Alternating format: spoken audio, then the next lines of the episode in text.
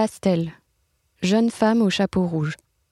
Dans les années 20, Picasso entreprend un cycle de portraits pour lesquels il renoue avec des techniques graphiques caractéristiques du dessin classique, comme la sanguine ou le pastel. Jeune femme au chapeau rouge fait partie des pastels réalisés à Fontainebleau au cours de l'été 21.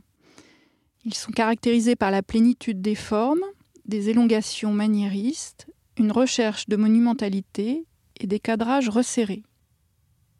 Alors si la pose est classique, si la plasticité de la figure témoigne d'une absolue maîtrise du modelé, pourtant le portrait n'est pas sans étrangeté, en particulier à cause de la présence très étonnante de ce couvre-chef monumental avec son énorme nœud noir moiré.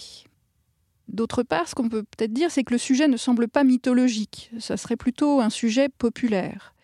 Et il se trouve d'ailleurs que Picasso s'inspire précisément de Renoir dans les pastels monumentaux qu'il réalise alors sur toile, comme celui de la danse villageoise, qui se trouve non loin de celui-ci. La rondeur des formes, la suavité du traitement, ce ton de porcelaine, la matière poudreuse, avec ses joues délicatement rosies, donne au portrait quelque chose de délicieux, voire de sucré.